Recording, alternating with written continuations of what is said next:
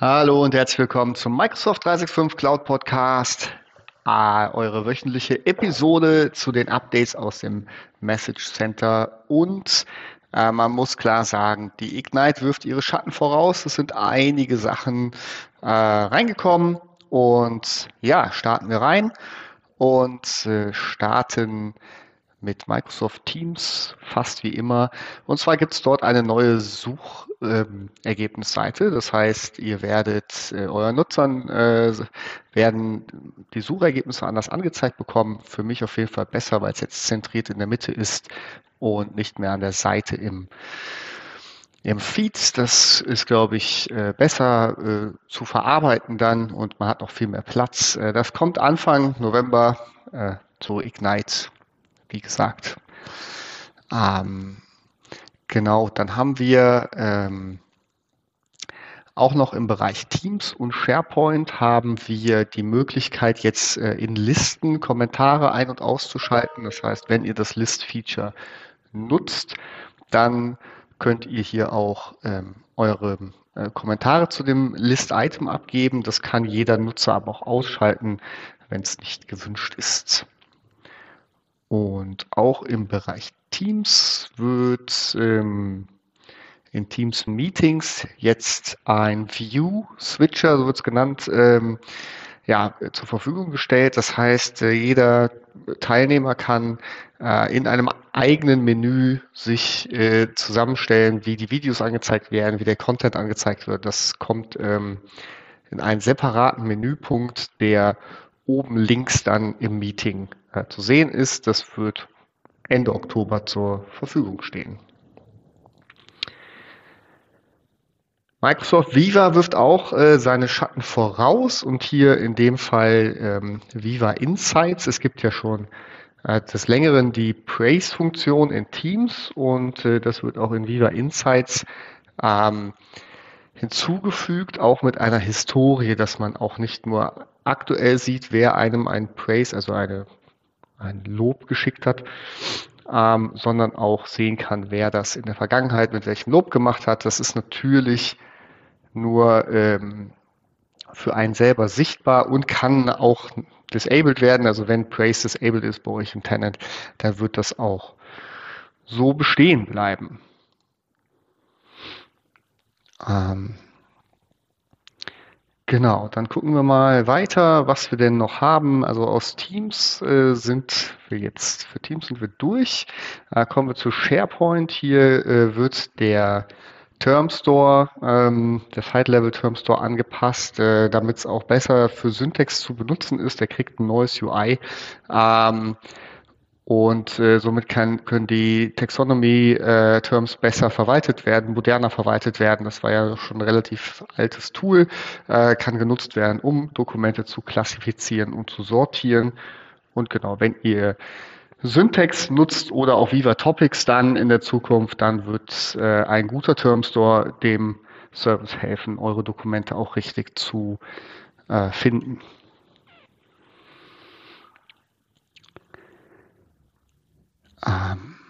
Wir haben ein äh, weiteres Update dann im Bereich ähm, Planner und ähm, zwar werden Planner Tasks, und das ist vielleicht auch für eure Nutzer wichtig, demnächst nicht nur im Planner Service ähm, gespeichert, sondern in dem Moment, wo ein Nutzer hinzugefügt wird und zu einem Task assigned wird, wird auch eine Kopie im ähm, Exchange äh, Postkorb angelegt, natürlich in einem versteckten Folder, weil äh, die braucht man ja nicht sehen.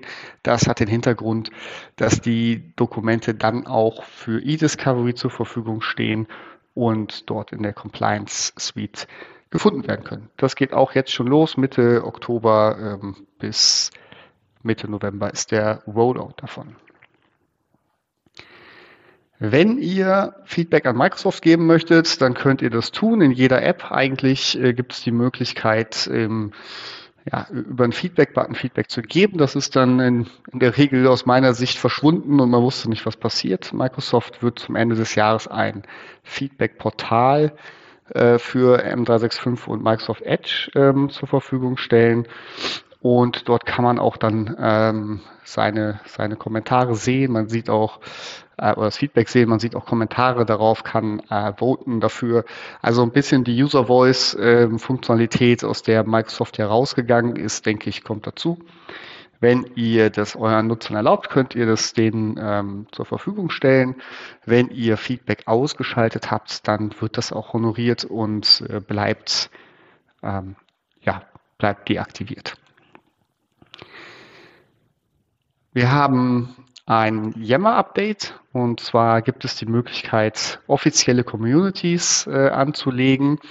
Und äh, die haben einfach einen höheren Stellenwert in eurer Organisation als Communities, die äh, gegründet werden von jedem. Das heißt, äh, ihr könnt zu einem Thema einfach eine offizielle Community ähm, anlegen, die so labeln. Und dann hat man einfach die ähm, Sicherheit, die Gewissheit, dass zu diesem Thema, dass das die richtige Community ist.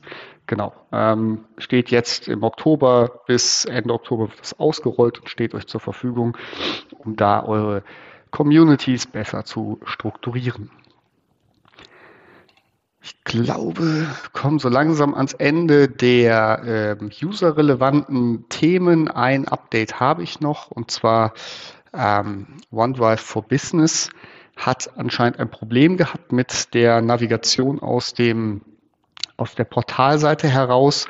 Ähm, wenn ihr darauf stoßt, dann muss der User einmal direkt den Link zu seinem OneDrive öffnen.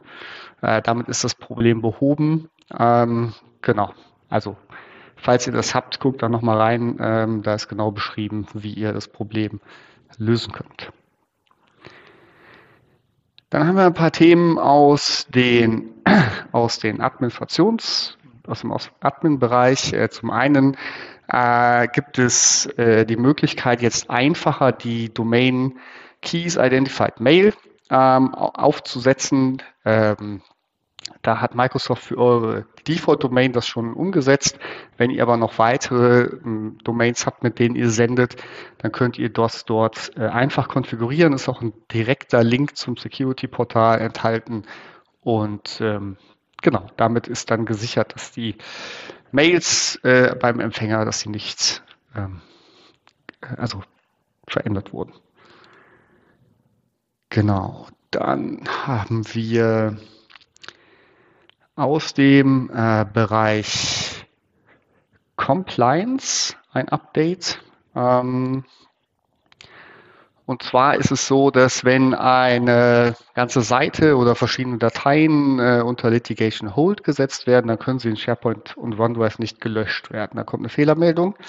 Das hat Microsoft jetzt geändert. Der Nutzer kann es löschen, aber das Dokument bleibt, weil es ja unter einem Hold steht, in der Preservation Hold Library ähm, versteckt zur Verfügung und kann dann aber mit den eDiscovery Tools exportiert werden. Ähm, da gibt es jetzt die Möglichkeit, das zu konfigurieren. Das heißt, ihr könnt entscheiden, pro Seite möchtet ihr das einschalten oder ausschalten. Und ähm, ja, wenn es einschaltet, das ist der Default, dann wird die Datei gelöscht, aber im Hintergrund äh, bleibt die Kopie erhalten. Wenn ihr das ausschalten möchtet, das müsst ihr aktiv tun, dann ähm, ja, dann kommt weiterhin eine Fehlermeldung, dass diese Datei aufgrund äh, des Holds nicht gelöscht werden kann und der User sieht das direkt. Also da reingucken bitte, ähm, wenn ihr, wenn ihr das so nutzen möchtet und für euch einstellen möchtet. Auch aus dem Bereich Compliance. Es gibt ein neues, einen neuen Service, ein neues Tool. Äh, das ist das Privacy Management. Da können Privacy-Daten äh, identifiziert werden, die ähm, ja, wo zum Beispiel Daten von ähm, ein, eine Transit haben von einer Lokation in eine andere, der nicht da äh, sein soll, wo vielleicht äh, Daten mit sensiblen Informationen zu sehr geteilt werden, ähm, also zu viele Shares haben ähm, oder auch ähm, ja einfach nicht mehr genutzt werden. Das heißt, Daten Sensible Daten sind abgespeichert, werden aber eigentlich gar nicht mehr äh, konsumiert. Und dann könnt ihr darauf reagieren. Äh, in dem Bereich ist auch das Data Subject Request für die GDPR drin und ähm, heißt jetzt Subject Rights Requests. Und das beides wird am 19. Oktober äh, GA, das heißt, es wird allen zur Verfügung stehen und dann aber auch mit einer eigenen Lizenz äh, versehen sein. Das heißt, der erste Teil, um eure Übersicht zu bekommen, wie steht ihr da, wo habt ihr sensible Daten, das wird alles in allen äh, Bereichen aufgezeigt. Das wird ähm, ein Add-on sein und für die Data Subject Requests könnt ihr äh, Pakete kaufen. Das heißt, für jeden Data Subject Request braucht ihr einen äh, ein, eine Lizenz, die kann man im Einer, im Zehner oder im Hunderter Paket kaufen, je nachdem, ähm, ja, wie viel ihr braucht. Preise habe ich jetzt noch nicht gesehen. Ähm, ich werde aber eher einen eigenen Podcast zu aufsetzen. Genau, dann ähm, haben wir noch die LinkedIn-Integration. Die musste ja früher vom Nutzer selber eingeschaltet werden. Das hat Microsoft jetzt verbessert. Das heißt, wenn ihr die LinkedIn-Integration ähm, aktiviert habt, dann guckt Microsoft anhand der E-Mail-Adresse automatisch, ob es dazu einen LinkedIn-Account gibt und zeigt die Daten dann an. In der äh, Card, ähm, da muss der Nutzer nichts anderes mehr tun. Ähm, genau. Das war's für heute. Ich habe einige Sachen übersprungen. Die Ignite, wie gesagt, wirft ihre Schatten voraus, waren viele Updates heute. Also guckt selber nochmal rein. Ich wünsche euch eine gute Woche und wir hören uns nächsten Dienstag.